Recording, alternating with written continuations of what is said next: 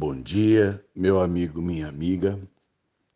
Hoje é véspera de Natal e é um tempo então que a gente dá uma desacelerada, a gente dá uma olhada na casa, a gente quer a casa arrumadinha, a gente vê se está faltando alguma coisa é, para o dia, né, especial que termina geralmente na reunião das famílias, a gente em tempos normais as casas se enchem, a gente ajunta na casa de parentes ou na casa de amigos para a gente esperar a virada do dia 24 para o dia 25.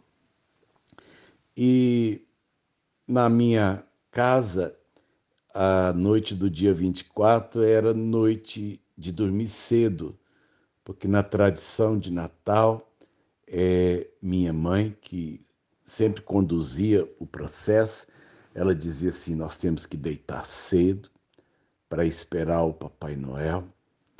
E a gente então é, se a gente se segurava, né? Porque a gente era obrigado a ir cedo para a cama e não sei se vocês passaram por isso, mas a gente tinha aquela curiosidade de ficar acordado.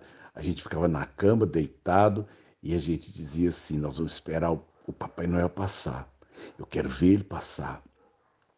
Mas éramos vencidos pelo sono e três crianças né, entregues ao cansaço e à expectativa do dia.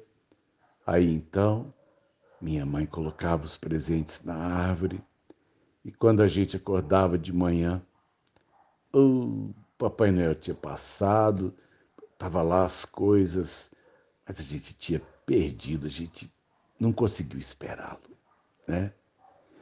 E assim é, a gente caminhou durante um tempo até entender que tudo aquilo na verdade, é, era uma grande ilusão que animava a nossa infância, que a vida real é outra, que, na verdade, é, somos nós mesmos, né?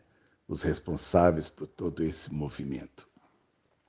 E eu olhei o meu dia 24 deste ano, um ano especial. É, minha filha caçula não vai poder passar o Natal comigo, ela está com enfermidades na família do seu noivo, enfermidades graves. Meu filho mais velho está fazendo comida para vender e o Natal e o Ano Novo vai ser o grande momento das encomendas dele fazer né, um, um, recurso extra. E eu estou feliz porque esse projeto de fazer comida está dando certo. Minha filha do meio veio. Então ela e o esposo e meu neto vão me fazer companhia neste dia 24.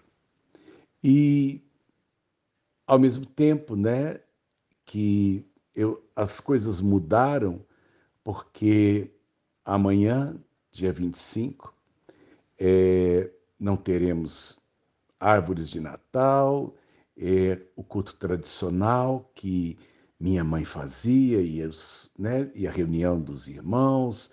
E este ano nós vamos adaptar. É, as histórias evoluem, a vida muda e nem sempre nós vamos conseguir manter aquilo que sempre vivemos e sempre fazemos. Algumas mudanças são inevitáveis, mas nós precisamos guardar a essência delas. Guardo no meu coração os natais, a vida em família, a fraternidade com os meus irmãos, a alegria dos meus filhos pequenos participando disso comigo. Guardo com alegria as manhãs do dia 25, tomando um chocolate que minha mãe fazia só no dia de Natal.